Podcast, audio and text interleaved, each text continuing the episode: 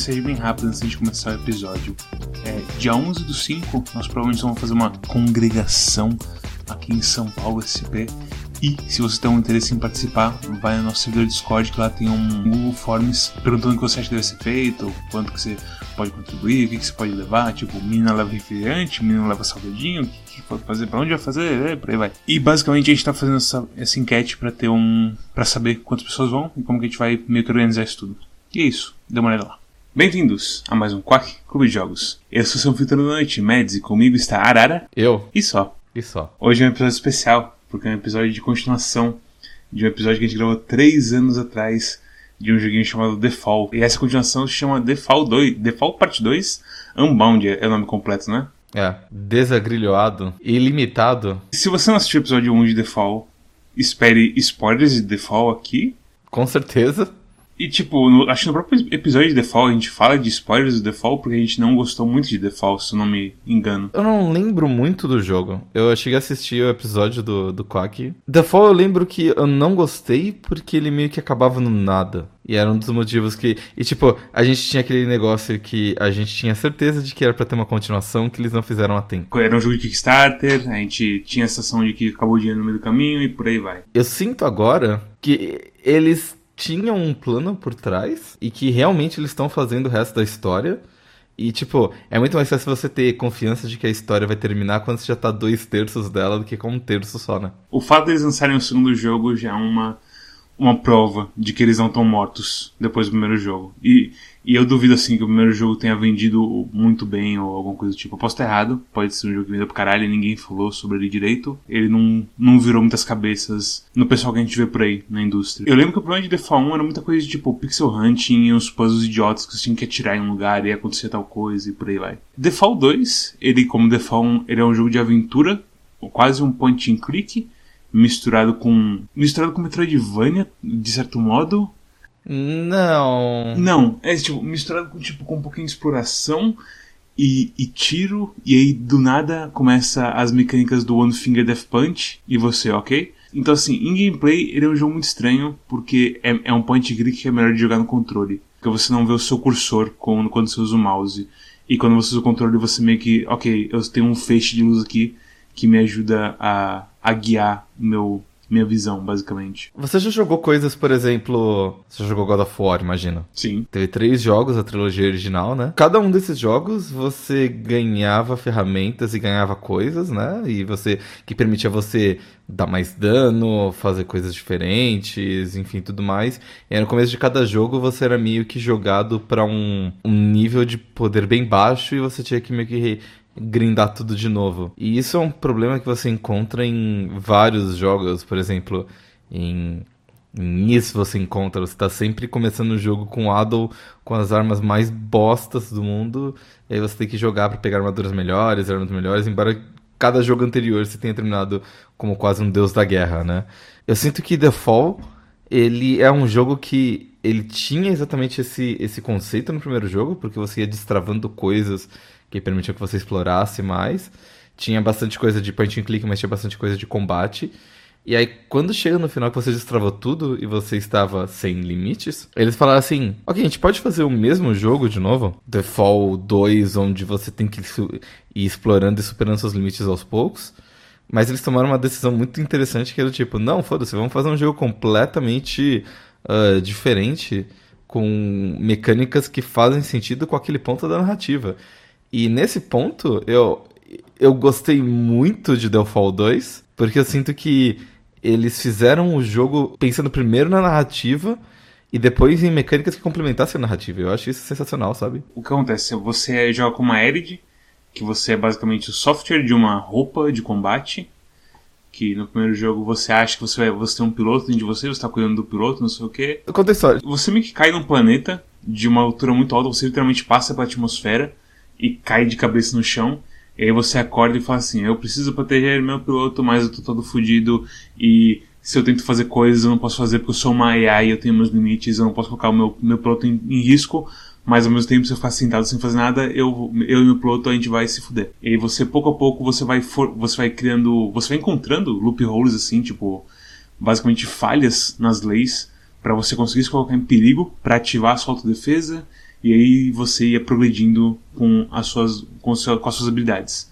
Ao invés de você encontrar itens, você encontra situações que forçam as suas regras. Fala assim, ok, você pode ter acesso a isso, porque se você não tiver acesso a isso, você vai morrer.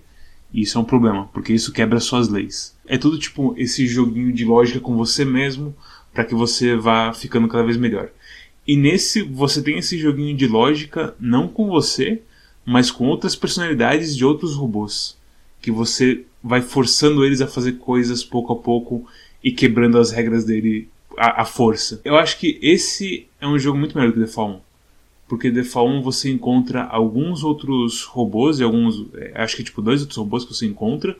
Um deles é o vilão, outro deles é o cara que vai meio que te ajudando.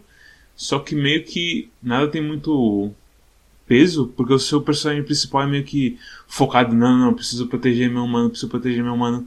E meio que ela não tem muita personalidade que não seja tipo ser chata e ser um robô, basicamente. No primeiro jogo, ela é uma AI bem focada, como você disse, né? E toda, toda o resto da personalidade gira em torno disso. Então o fato dela ser chata não é que ela exatamente é chata, é que ela é literalmente um autômato voltado para proteger a si mesmo e o ocupante do, do traje. Então, não, não é que ela é chata, é que ela é um robô. Eu digo numa questão de história, você nunca tem assim um momento de personagem tipo. O mais que acontece é que o, o, o seu aliado no final você, ele acaba meio que se sacrificando para te, te ajudar. E fora isso, meio que não tem nada assim, tipo, eu importo com esse pessoal. É tipo, eh, it's fine. E nesse eles resolvem esse problema, dando personalidade para cada robozinho e dando personalidade pra, pra, su, sua AI que, que você vai, tipo, ao longo do tempo, meio que, tipo, desenvolvendo uma personalidade e vendo que você. Que, que, que assim, o jogo ele é cortado em, duas, em dois pedaços. Que é o primeiro que você está forçando esses robôs a quebrar regras, as regras deles para você conseguir encontrar de novo seu piloto. E depois acontece uma reviravolta que você tipo tá tendo que se juntar a esses robôs para lutar contra um, uma ameaça maior que você não esperava. Então, o que acontece é que você meio que abusa desses robôs e você meio que tem que depois de você forçar a quebrar as regras deles, tipo, e, e isso é um, puzzle, é um jogo de puzzle bem difícil. Então, você cada vez que você vai quebrando uma regra, é uma coisa bem trabalhosa. Então você tem um mordomo que ele cuida dos dois mestres dele que estão mortos. Só que aí você fala para ele, cara, seus, seus caras estão mortos. Tipo, ah, nonsense, eu preciso dar chá pros humanos. E você, ah, como que eu faço ele não dar chá pro humano? E aí você lentamente descobrindo que se você mandar o elevadorzinho do chá, você consegue derrubar um monte de chá que ele colocou. E aí ele, a mente dele vai para outro robozinho, você tem acesso a outro lugar e por aí vai e você vai tendo tipo vários esquemas muito longos e muito, muito complexos para você conseguir fazer eles meio que criar umas reviravoltas na mente deles e eles darem acesso a você. Teu objetivo na, na mansão especificamente é você acessar um computador que permite encontrar quem é que está atacando o teu corpo. Só que para você chegar lá, você precisa fazer com que o ciclo do mordomo obrigue ele a ir pro subterrâneo para que você consiga mexer nas coisas. E por isso você tem que ficar interferindo no ciclo dele e se aproveitando de alguns, algumas características do funcionamento da casa para você conseguir ir pro subterrâneo. Como adventure, ele é um bom adventure. Eu fiquei impressionado. Ele é um adventure difícil, diria, mas é aquela coisa, eu não tô. É, isso vai ser mais você vai poder falar, porque eu realmente não tenho assim muitas. muita bagagem de adventure. Eu não sinto que ele é difícil, Matt. É você teve dificuldade porque você achou que o jogo fosse muito mais complicado do que ele realmente é. Então, por exemplo, você tentava. É, no jogo você tem alguns pontos já são bastante claros, e são poucos. O, as telas elas são bastante pequenas. E você tem pouquíssimos itens de inventório quando você tem. O que significa que mesmo se você tivesse completamente travado, era muito simples você chegar num ponto e você usar todos os itens e ficar fazendo isso exaustivamente até chegar até chegar na resposta, entendeu? É, isso, isso meio que eu fiz em vários pontos aí. Eu via quando você jogando no gameplay, por exemplo, você tentava usar o item de perto, de longe, de um lado, de outro, e você ficava tentando várias vezes. Ah, vou tentar usar aqui para não dar certo, vou tentar aqui de novo, e ficava, tipo, repetindo. Então, tipo, você hesitava em partir pra força bruta quando você tava perdido. Isso é a grande parte da dificuldade que você teve com os puzzles, porque uh, a partir do momento que você fala assim, ok, eu não sei, eu preciso forçar o puzzle, basicamente. Tipo, você pode basicamente interagir ou usar um item. Né? Então você vai ter geralmente duas ou três opções do que fazer em cada ponto de ação. Se você usa 3 vezes, sei lá, 6, 7 pontos de ação que tem, com 20 ações você uh, tentou tudo. E alguma coisa deu certo, entendeu? É bastante curioso que é um jogo bastante simples até. Esse é um, é um adventure que, assim, se a pessoa não tivesse que jogar o 1 para jogar o 2, ele é um adventure que eu facilmente recomendaria para alguém que começou a jogar os, os gêneros de aventura e tá interessado nesse tipo de coisa, sabe? É, então, esse é um grande problema, né? Porque esse jogo ele tem um resuminho do Fall 1, logo no começo, só que é um resuminho bosta pra cacete, né? Não sei se é bosta. A ideia daquele resumo não é uh, pegar alguém que não jogou o 1 e botar ele para jogar o 2. A ideia é do tipo, nossa, passaram-se três anos desde os capítulos, você nem lembra mais como é que era The Fall 1, né? Com certeza. O problema é que, tipo, os dois únicos pontos que, ele que eles tocam no resumo é justamente, tipo, o começo e o final do jogo. É como se o meio não tivesse importado de nada, assim. E tiveram umas coisas, tipo, tiveram escolhas naquele jogo, sabe? Teve gente que morreu porque você decidiu que aquela pessoa ia morrer, sabe? Eu fiquei incomodado quando, quando eles meio que passaram, assim, o pano por cima da, de tudo que aconteceu no meio do Fall 1. Porque tinha algumas coisinhas que meio que eu achei que ia ter alguma resolução depois, mas no fim meio que é, é sei lá. A história em geral desse jogo é meio complicada de você aprender ela não a história de, tipo, do que acontece e de como que os personagens vão de ponto A a ponto B, sabe? De como eles começam e como eles terminam. Mas tem tudo um, uma backstory nesse jogo, falando do planeta que você tá, da situação desse planeta, da situação de AIs e a situação que os humanos estão, que é muito complicado, cara. Eu não sei se você chegou a se aprofundar nos textos que você abre de vez em quando no de maneira especial, que tem umas portas vermelhas na, inter, no mundo da internet, que é o mundo que você está acessando normalmente com o seu personagem principal, que você abre alguns logs. E tipo, eles têm tem um log que é relacionado ao mordomo que revela um pouco sobre o mestre dele. E isso é legal, tipo, você ler sobre o mestre dele. Só que o que acontece é que é um relatório do, do mestre dele falando co como que tá a situação do planeta. E ele usa tipo, ah, planeta, sei lá, Xiang 42D, não sei o que. E aí teve o, o Shannon Effort e não sei o que, tipo, o que caralho é o Shannon Effort? E por que, que o Shannon Effort faz com que esse planeta tenha valor? E aí depois ele fala, ah, aí teve crise no planeta central e esse planeta meio que perdeu a importância. Tipo, mas peraí, o Shannon Effort, por que, que a gente tava sendo o Shannon Effort e tudo mais? Isso é criação de mundo, Mads. Isso é normal. Tipo, eles fazem. Eles botam um pouco de Tecnobabble pra dizer assim, ah, não é uma coisa que só acontece nesse mundo, acontece em todo, sabe? Mas eu acho que, tipo, é muito extenso esse Tecnobabble deles, e você sente que você tem que aprender aquilo que é importante pro mundo, e no fim, tipo, eu só fiquei perdido e confuso, e eu não sei se eu tô perdendo o valor do, da história do jogo, meio que me perdendo e confundindo com isso. A história principal que eles querem contar, do porquê que eles fizeram isso com você no primeiro jogo, eu acho que é contado de um jeito legal. Sim. Os logs a mais, eles são para você se aprofundar no mundo do jogo, mas eles não são super necessários. Eu li eles. E, é, assim. é, é, é, legal, é legal, mas não é tipo. Eles te exigem um meio que um backtracking meio chato. Uma hora você pode abrir umas portas que você não podia. Tipo, não tem, não tem muito segredo assim. E você não tem mapa. o que é fodido. Tipo, você anda devagar, você você não tem mapa não é tão complicado, porque também o negócio não é tão grande assim, mas. Ah, mas você tem muita coisa de teletransporte que fica te jogando de um lado pro outro e eu me perco completamente naquilo. Mas tem uns, tem uns nomezinhos de onde pra onde você tá indo. Mas, mas eu não vou ficar lembrando de nomezinho. Eu ah, quero, mas é a culpa é tua, pô. Eu preciso de feedback visual, eu preciso de, de desenhos no meu texto. Mas, mas, mas, de qualquer forma, tipo, você abre esses, essas pílulas e você percebe, ah, se eu ler apenas o que o jogo me força a ler eu consigo entender completamente a história, sabe? E, e, a história em si é legal, é do tipo. Até então eles tinham. Tem dois tipos de AI. Tem a AI que você cria colocando regras específicas, por exemplo, o mordomo, que ele precisa de um ciclo, a própria Arid, que ela segue as três leis da robótica e tudo mais.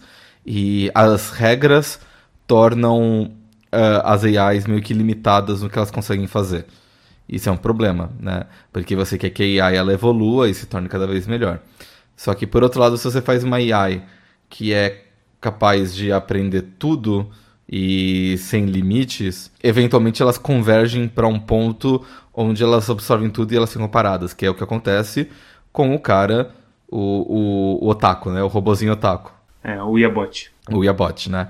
Que é que basicamente ele era parte de uma coletividade essa coletividade ela era comunicada e conectada e tudo que um aprendia ele imediatamente transferia para os outros e todos aprendiam ao mesmo tempo até que eles aprenderam tudo que tinha. Então você anda pelo mundo do Yabot e você vê tipo vários robôs parados olhando para frente sem nada para fazer. Isso é um problema, porque eles param de evoluir quando eles acham que já descobriram tudo e eles estão satisfeitos com o que eles aprenderam. A ideia do jogo é forçar que é criar uma AI, forçar ela a quebrar as próprias regras para fazer com que a AI estabeleça regras para si mesma e assim ela tem ao mesmo tempo um crescimento ilimitado, ou unbound, como o jogo diz, mas ao mesmo tempo tipo limitado e guiado pelas regras que ela estabelece para si mesma.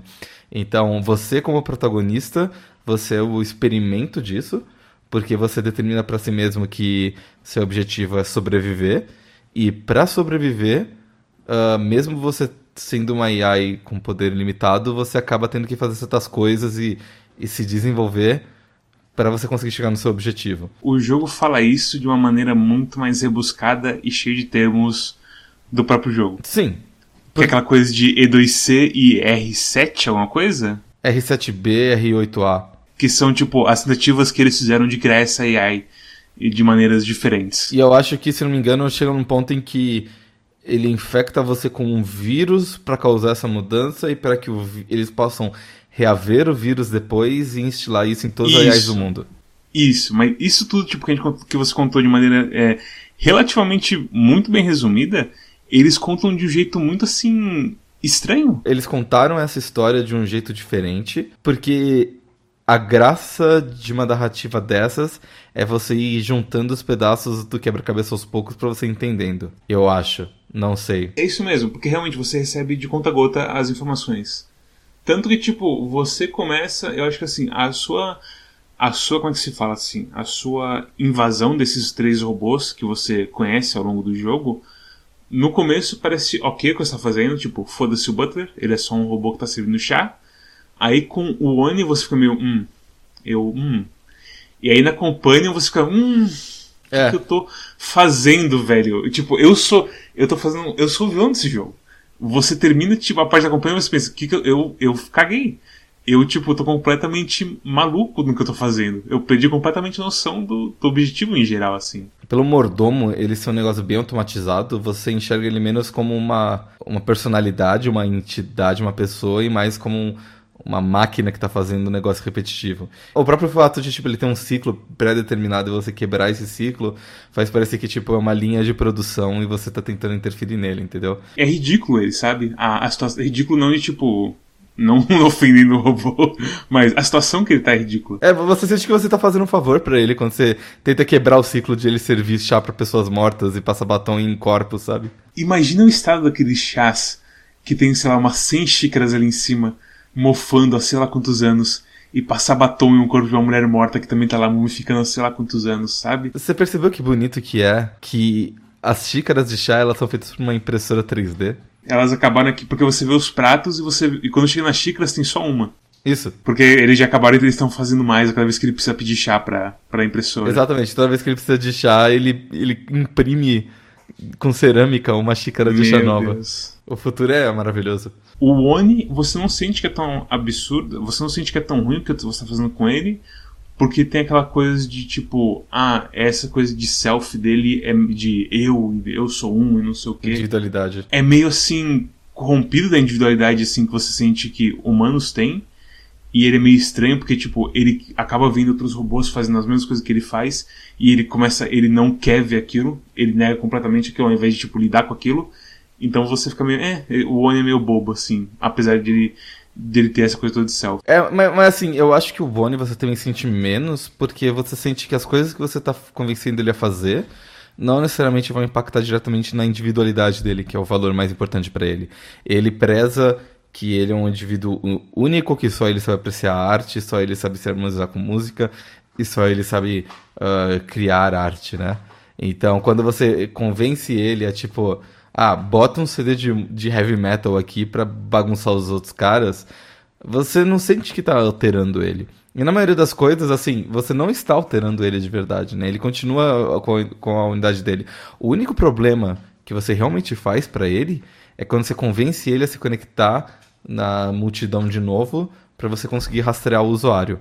E é nisso que ele perde parte da unicidade dele porque ele se conecta com todo mundo. E acho que assim, acho que todos eles, quando tá chegando no final da fase, da fase deles, eles começam a pedir pra você parar de fazer isso porque tá começando a zoar eles. E, e vai progredindo cada vez mais conforme você avança. O mordomo não é tanto, mas o Oni, tipo, ele pede, tipo, deixa eu voltar pro meu, pro meu santuário, alguma coisa assim, pra eu descansar e não sei o que.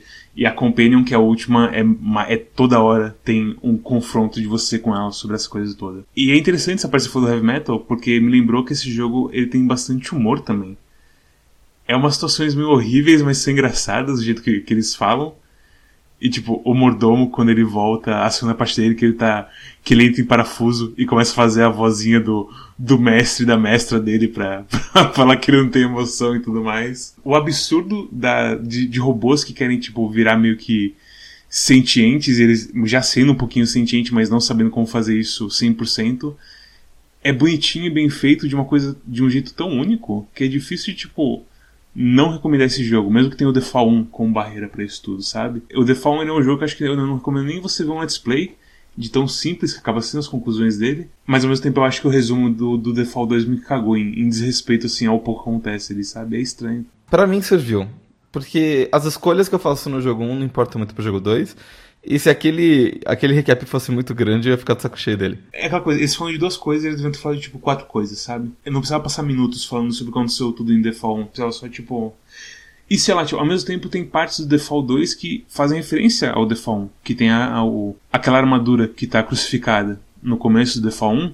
Você aprende quem é aquela pessoa no Fall 2 e tudo mais. E isso é uma coisa que meio que se perde assim na tradução, porque no Fall 1 a, o robô daquela roupa fala pra você, ei, você tá defeituoso, não tira a minha célula de poder, não sei o quê. E aí você tira, mesmo assim, meio que foda-se. Então tem umas coisas que, sei lá, eu acho que seria importante lembrar o que você fez no Default 1 pra dar um pouquinho mais de contexto para as coisas que você encontra no Default 2. Mas. Quem lembra e percebe, tipo, você percebeu que uma hora você tá naquela casa onde você tem que fingir que você é um mordomo de verdade, sabe? Sim, pra família é de uma madeira. parte boa. Então, boa. é uma parte boa, mas assim, eu não ter lembrado não, não prejudicou meu, minha apreciação do jogo, e você que lembrou, você gostou mais. Então, isso é um bônus, Mads. Esse, esse, esse é como entender, tipo, a referência nerd de um filme, sabe? Ok. Meu É, é, é, não, pior que é verdade. Eu, eu acho que o mais importante é o trecho final, porque eu acho que eles conseguiram construir um adventure que não só os primeiras partes eles são interessantes por si só, como a última parte ela é muito difícil de você fazer de um jeito interessante e eles conseguiram assim de um jeito bastante convincente. Porque como é que funciona? Ah, você entra nesses três robôs, você manipula eles e cada um deles eles são eles têm uma visão diferente do mundo. Ah, inclusive o esquema de cores deles muda. O, o, o mordomo ele tem uma visão bastante objetiva do mundo e ele vê as coisas todas em tons de cinza, exato. O, o, o Yabote, ele tem uma visão bastante egoísta do mundo. Ele vê tudo em questão de, tipo, individualidade, ou tipo, eu sou melhor do que isso, eu sou mais forte do que isso, ou eu sou como isso, porque isso aqui é muito forte. Essa garrafa pet não é como eu, porque ela dobra e eu não dobro. Ele entende o mundo como, é, em termos de si mesmo. É engraçado que, tipo, que eles até, quando você usa a visão dos outros e você olha para um objeto, sempre que você olha para um objeto, como qualquer um dos personagens, você tem um pequeno texto, não de você, mas daquele personagem como ele vê. E quando você começa a misturar as perspectivas, ele, cada um deles tem um, tem um descritor específico. Então o mordomo é objective, o, o Iabot é self, e a companion, que é a última, ela é others. Porque ela tem uma. Como é que se fala? Ela tem um pouco mais de consideração pelo que os outros acham das coisas e uma coisa bem mais da sociedade que a sociedade acha de mim. Ela, ela, ela mede as coisas ah, relacionando com as outras pessoas, né? O que faz ela meio que a mais humana. Inclusive, tipo, quando você usa a perspectiva dela, você tem uma visão que é quase, tipo, adventure game clássico, sabe? Na verdade, quando ela tá ainda com as coisas dela, tipo, positiva, ela é meio engraçadinha. Mas, tipo, no trem com o Oni, ela começa. Ela tem insights sobre o porquê aquilo tá ali e o que aconteceu com essas pessoas que estavam nesse trem. Então ela tá pensando um pouco, tipo, o que, que aconteceu aqui numa coisa toda, enquanto o Oni tá falando, isso é um pôster, eu odeio pôster. E o mordomo, tipo, pôster feito de papel e não sei o que, para motivos de motivação e por aí. E ela parece um humano mesmo, tipo, ok, acho que aconteceu isso aqui pelo jeito. É, e, e, tipo, O fato deles terem feito um puzzle que só pode ser resolvido quando você usa a perspectiva de um dos robôs no outro, e eles conseguirem fazer uh, três perspectivas que sejam bastante independentes uma da outra, que se complementam para fazer. Eu acho que assim, tem poucos adventures que eu consigo pensar que fizeram tipo uma sequência final tão interessante assim.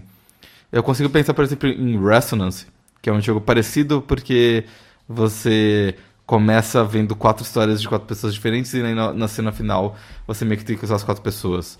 Mas ou por exemplo, o próprio Anavald, né, que você vai jogando com pessoas diferentes e no, no trecho final você pode encarar desafios diferentes com pessoas diferentes para conseguir resultados diferentes. Até durante o Navalde você tem que escolher seu time, por exemplo, para lidar com ameaças diferentes e por aí vai. Mas é sempre do tipo, ah, é, esse puzzle ele tem três ou quatro saídas e dependendo do time que você escolheu, você vai fazer uma outra saída e it's fine.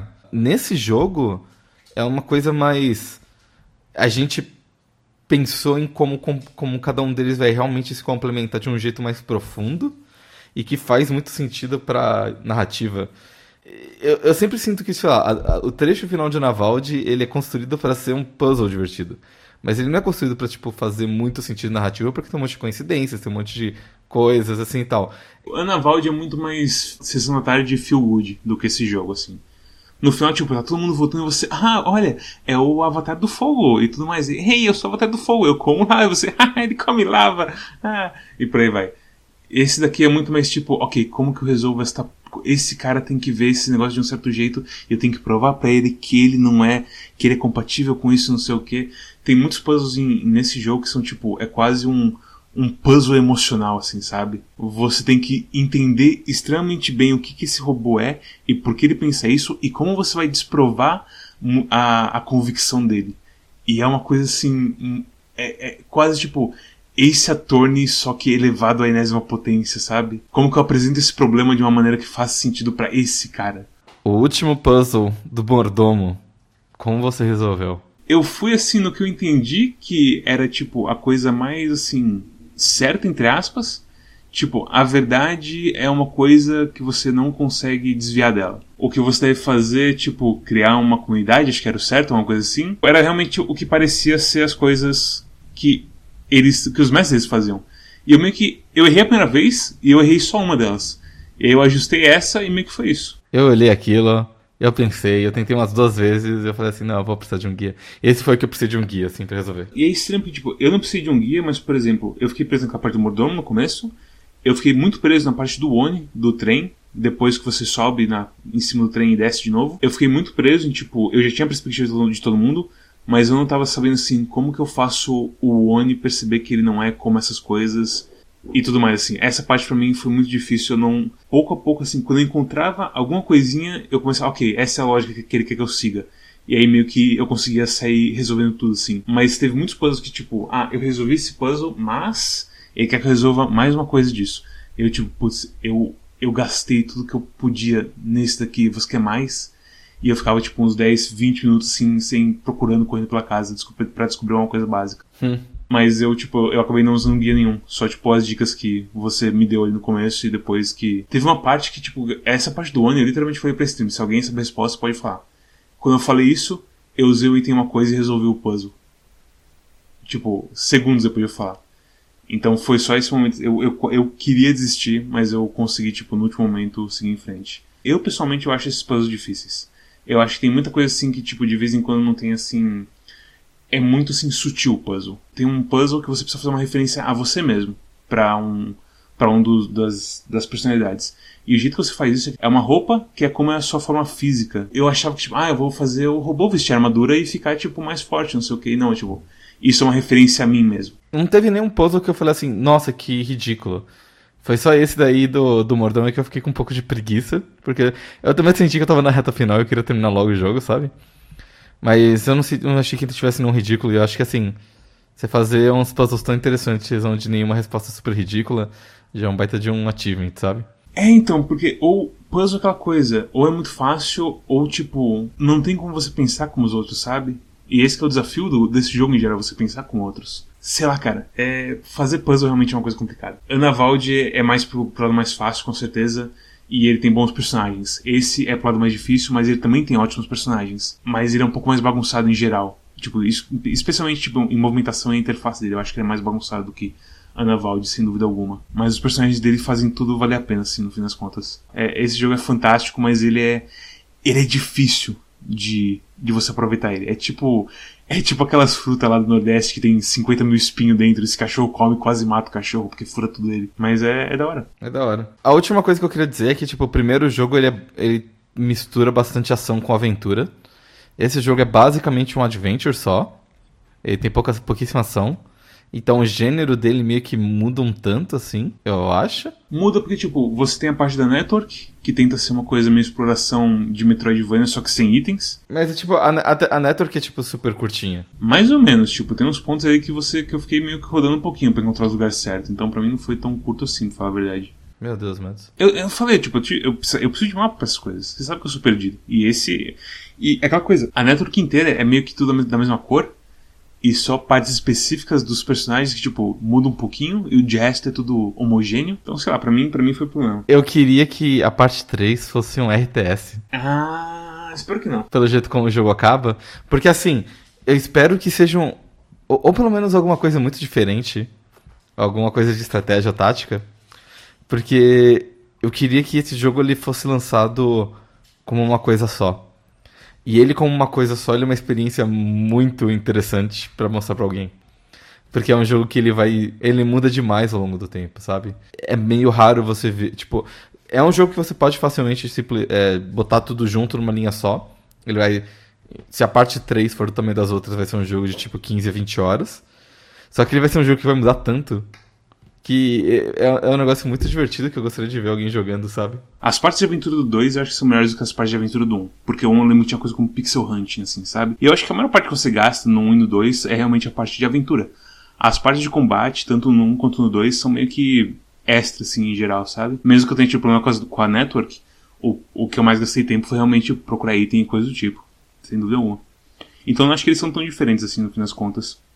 Eu não acho que eles vão mudar tanto assim no 3, não eu acho que você ainda vai meio que ter o, o seu pessoal principal, talvez. Não sei, não tem como saber, porque demorou três anos pra sair esse. Eu acho que demorou três anos, eu nem sei direito, pra, pra falar a verdade. É, eu sei que ele saiu no final do ano passado, então dois anos e meio, assim. Dois anos, é, ok. Arara, sua nota e sua recomendação pra The Fall Parte 2 Unbound. Se você gostou da parte 1, eu recomendo muito a parte 2. o problema é que ninguém jogou a parte 1. É, o problema é que ninguém jogou a parte 1. Esse jogo, ele é tão bom que se você encontrar um pack dos dois jogos, vale a pena comprar.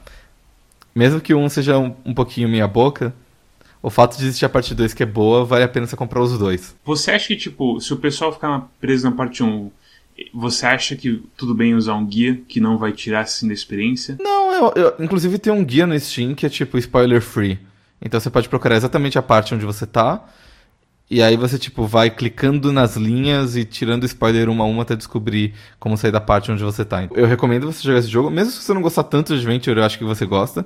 E recentemente eu li Pluton, a obra-prima de Naoki Urasawa, o cara que desenhou Monster e 20th Century Boys e Yawara também. Pluto, ele é uma recontagem de uma história do Astro Boy, e ele também envolve bastante uh, inteligência artificial, uh, o que, que é ser humano, o que, que é ser um robô, sociedade com robôs e tudo mais e tal. Mas eu sinto que, embora a história seja muito legal do Pluto, a parte mais legal do Pluto, assim, é a, o, trabalho de detetive do personagem principal, encontrando os fatos e juntando as histórias, e como isso tá, envolvi é, tá inserido numa sociedade robótica. Olhando por essa ótica, eu sinto que esse jogo ele aborda questões mais profundas de um jeito mais interessante. É, no fim das contas, tipo, o Pluto, por mais interessante que seja a história, ainda é uma história de Astro Boy, onde o heróizinho bate no vilão no final. Que me deixa um pouco frustrado, mas nesse jogo eu sinto que é muito mais profundo as questões que eles levantam. Então, se você gostou de Pluto, eu recomendo você jogar bastante esse jogo. Eu acho ele é muito bom. E a minha nota para ele é. 8. Eu queria dar um 9, mas eu vou dar um 8. Eu acho, acho que 8 tá de bom tamanho para ele. A minha nota pra esse jogo também é 8. Eu fiquei pensando bastante assim, durante o jogo, assim, que nota que eu daria. Ele perde esses dois pontos por causa do controle dele em geral, que eu acho que é um pouquinho torto assim em geral, sabe? Tipo, especialmente quando tem muitas coisas para escolher. Tem uma parte do final do Oni que você tem que provar uma coisa para ele e a coisa tá bem ali, e você sabe que tá bem ali, e aparentemente quando eu tava usando esse negócio, eu não tava usando certinho, o lugar certinho para usar e tava dando problema toda hora. Eu também tive uns problemas antes disso, que era eu entrava no menu de cancelar ou usar e o controle não respondia. E eu tinha que tipo colocar para cima para ele começar a responder, não sei porquê. Como se tivesse uma opção fora do, do menu e não tava ativando ali. Então, coisinhas estranhas assim, e a coisa, a movimentação ser meio lenta no, no na network e, e até mesmo com no jogo normal, assim, de você mexendo com os robôs, de você ser meio lento de andar e tudo mais, que meio que deixa meio chato. Os robôs podiam correr, sei lá, foda-se. Mas, como a Arara falou, eu relaciono esse jogo com Nier Automata. E Nier Automata lida muito assim, não com a coisa de inteligência. Lida assim, não com a coisa de inteligência, inteligência artificial em si. Mas, tipo, o que merece vida e o que, que, é, uma, o que, que é humanidade e o que, que é ciência e tudo mais e, e blá blá. E Nier eu acho que toca bem assim. Ele se foca muito mais em certos personagens, em certas coisas específicas dos sentimentos desses personagens. E esse jogo lida mais com a coisa nua e crua de tipo, ok, o que, que é self, assim, sabe? O que, que é minha percepção de mim mesmo e como que as coisas funcionam de uma maneira muito mais assim crua do que Nier, que é muito mais teatral e bonito, e todo mundo tem vestidos e essas viseiras e uau, que bonito! Yokotaro, grandes designs, uau! Esse daqui é uns robô meio estranho que parece humano, mas claramente não é. Tendo assim essas coisas de sendo violado porque as regras dele não estão sendo respeitadas e como que isso afeta eles e como que isso vai lentamente criando a sentiência deles e por aí vai. E é, é uma história convincente de como que robôs acabam ficando sentientes, sabe? Apesar que, tipo, na vida real provavelmente não aconteceria isso, mas o jogo consegue te vender a ideia. Eu acho que é isso que é importante, assim, em histórias desse tipo. Porque você pega, tipo, Detroit, do David Cage, é uma coisa muito assim, sessão da tarde, tipo, a sua torradeira tem amor. E foda-se. É, é, muito assim nas coxas. E Nier Automata não é, não é nas coxas, mas claramente não tenta entrar tão fundo nessas questões mais técnicas. E esse jogo acho que entra mais nisso mesmo, nessa filosofia mais do que, que é vida e tudo mais, o que, que merece vida e respeito e por aí vai eu acho que é um jogo fantástico, apesar de ser meio torto. E é lindo por causa disso. É, é, ele é meio feinho também, né? Sim, ele é meio feinho. Tipo, é aquela coisa, a, a Companion, que é feita para ser um robô acompanhante, seja lá como você entende isso. O desenho dela, na sua visão de tipo de objetivos, ela parece muito estranha. Ela parece um David Bowie com cabeça quadrada de vez em quando. E você fica, o que, que é isso? A sessão final, final, final, assim, de tipo que tudo foi meio que a merda e ninguém sabe que fazer direito, e aí de repente tem um, uma coisa que acontece que todo mundo começa a, a ganhar esperança de novo, tipo, yes, somos heróis e não sei o que. Apesar de eles não serem bem heróis assim realmente, porque é uma coisa muito complexa, os lados e tudo mais desse jogo. É muito bonitinho assim e, e inspirador no fim das contas. E é único assim. Fazer um jogo em que você gosta dos personagens ao ponto de você, tipo, chegar no final e falar, yes, eles estão conseguindo. É uma coisa que é difícil, é, é de respeito quando alguém consegue fazer isso. Especialmente pro Default, que é um jogo que eu não esperava que fosse conseguir, tipo, se puxar meio do buraco que ele tava no Default 1.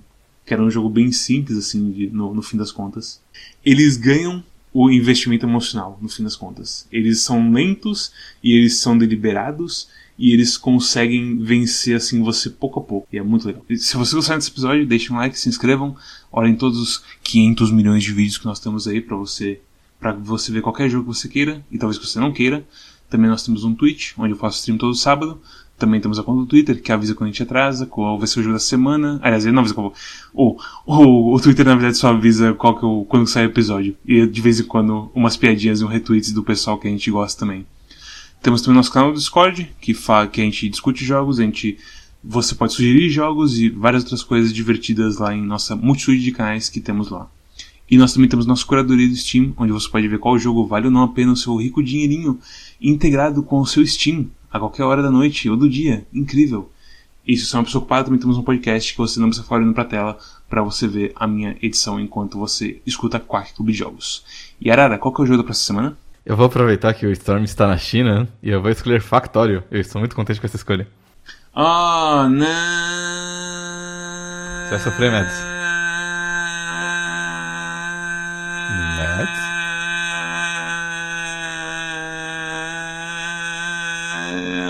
Que terrível! Voltei a jogar Factório, um jogo de nerds. e é isso, pessoal. Obrigado por assistir até aqui e até a próxima. Tchau. Tchau, tchau.